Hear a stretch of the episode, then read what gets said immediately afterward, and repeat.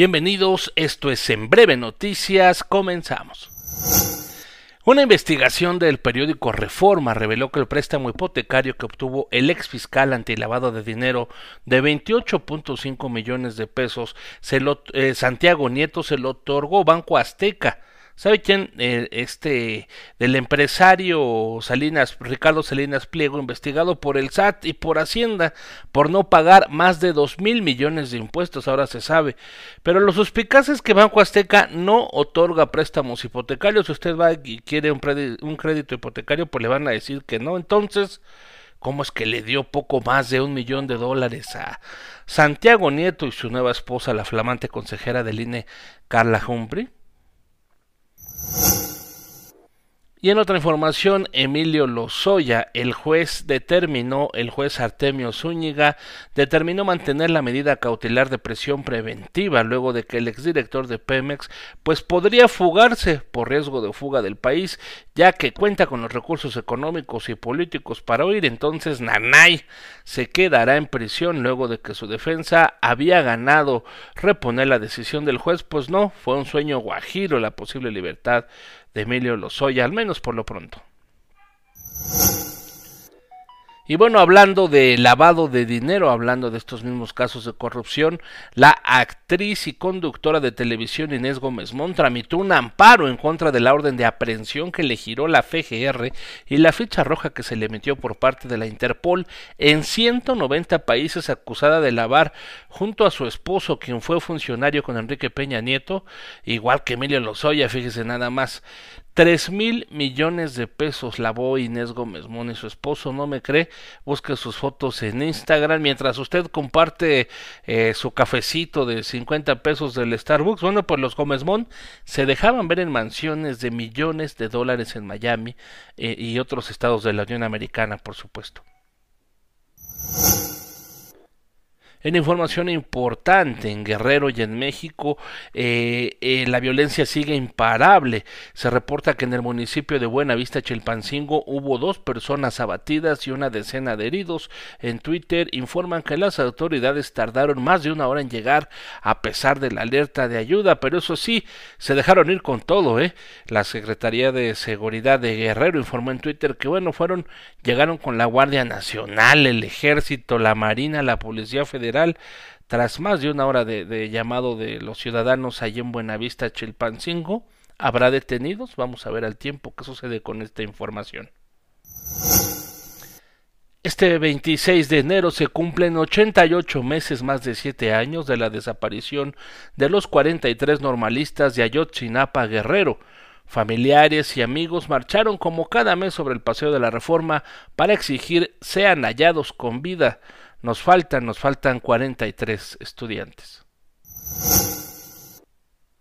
México superó nuevamente los 500 decesos por COVID-19 en medio de esta llamada cuarta ola y cifras que no ocurrían desde el mes de octubre de 2021. Bueno, pues hoy en las últimas 24 horas nuestro país tuvo 48.627 nuevos contagios por COVID-19. No está de más seguirnos cuidando, por favor. Cada que llegue a su casa hay que desinfectarse. Eh, si va a salir, use cubrebocas, uso de gel antibacterial, lavado de, de manos. Ya sé que estamos cansados, estamos fastidiados, pero es muy importante que nos sigamos cuidando, sobre todo por los niños que no tienen vacunas y por mucha gente que está vulnerable. Y bueno, en Santa Marta, Catitla, Rosario Robles superó el COVID-19, informó a través de su cuenta de Twitter que agradeció y agradeció al personal de salud ya que dijo ya no tiene COVID. Dio muchas gracias a los médicos por pasar estas dos semanas ahí, imagínense en el penal luego con COVID, qué situación tan difícil. Oiga, le agradecemos mucho que nos acompañe, que nos siga en esta emisión de En Breve Noticias, donde estamos tratando de llevar en, un resumen corto la información más importante de México y lo principal que está sucediendo en el mundo. Eh, sería de mucha ayuda si usted nos pone like, si nos pone me gusta, si nos comparte, si está en YouTube, nos puede hacer alguna aportación en los corazoncitos que están abajo de, su ventana a través de su celular, su iPad o el dispositivo que lo esté viendo. Si está en Facebook, un me gusta, eh, un comentario nos sirve, nos impulsa mucho en este proyecto. De verdad, muchísimas gracias. Continuamos. Y en el quién es quién de las mentiras, la señorita Elizabeth García Vilchis, que cobra 60 mil pesos, ¿eh? Fíjese, cobra 60 mil pesos por supuestamente aclarar fake news ahí en la mañanera contra la 4T, principalmente todas las noticias que no les gustan, bueno, pues tratan de, de aclararlas y explicar qué es lo que sucedió. Pues dice que es falso que se hayan talado 20 mil árboles en Playa del Carmen. Ya ve que esta información que está circulando, que se talaron 20 mil árboles para construir una estación del tren Maya en Playa del Carmen, que finalmente no va a pasar por ahí porque, bueno, los planos, el presupuesto, el financiamiento, el tiempo, pues decidieron suspender la, la estación, pero ya quitaron los árboles. Entonces dice, no fueron talados, no fueron perdidos, ya que se trasplantaron. ¿Cómo trasplanta 20 mil árboles? Bueno, parte de lo que dice. En primer lugar, no se han talado árboles de la selva para construir el tren Maya se han reubicado y trasplantado árboles que estaban sobre el camellón de la carretera federal 307 Cancún-Tulum. El Fondo Nacional de Fomento al Turismo, mejor conocido como Fonatur, informó que se rescataron árboles de especies como siricotes, cedros, ceibas y palmas, que han sido trasplantados a espacios públicos, avenidas y parques de Playa del Carmen, Puerto Morelos y Cancún. La construcción del tren Maya se hace respetando el medio ambiente y los derechos de las comunidades, así como los propietarios de las tierras por donde pasa la obra, que significa desarrollo para el país y justicia para el suroeste. Pero por supuesto que no faltaron los desinformadores en redes sociales quienes hicieron eco de esta mentira asegurando que hubo ecocidio y tala de miles de árboles. Bueno, pues el vocero de la presidencia, Jesús Ramírez, minutos después de la mañanera, pues también desmintió este supuesto y presunto ecocidio, ya que eh, a través de su Twitter presentó un video donde también explicó parte de lo que sucedió con estos 20 mil árboles. Vamos a ver un fragmento.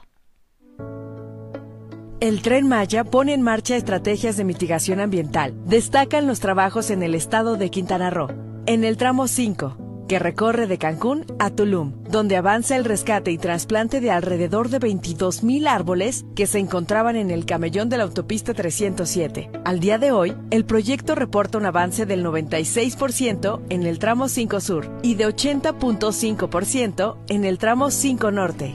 Estos árboles han sido reubicados en espacios públicos, avenidas y parques de Playa del Carmen, Puerto Morelos y Cancún. Bueno, insisto, ¿eh? ¿Cómo se trasplantan 20.000 árboles? Fíjese nada más.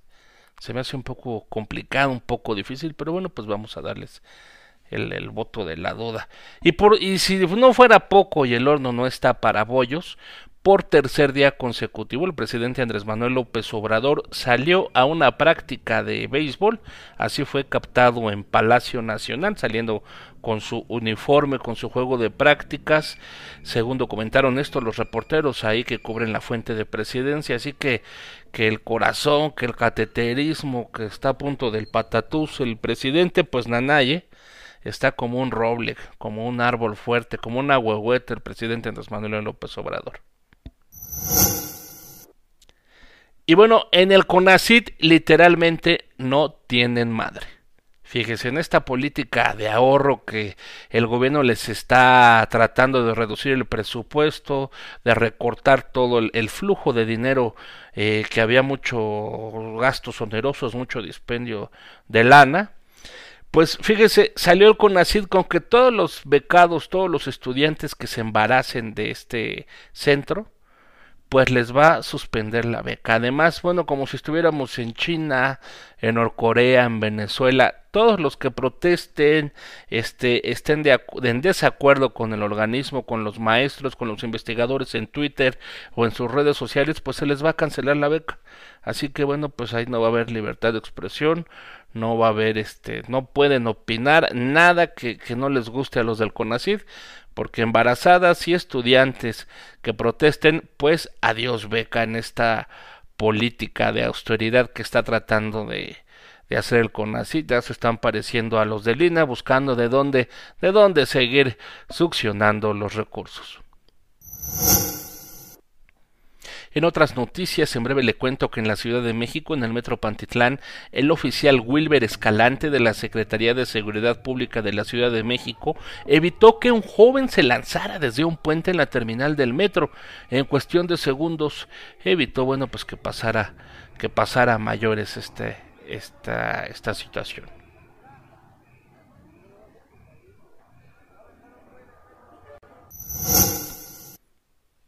Bueno, pues muchas gracias. Para terminar, le cuento que hace dos años se fue Kobe Bryant y su legado sigue vigente en el deporte. Un 26 de enero de 2020 se reportó la caída de su helicóptero en Calabazas, California. Entre las víctimas estaba Brian, su hija eh, Gianna y bueno, pues el piloto de la nave, por supuesto.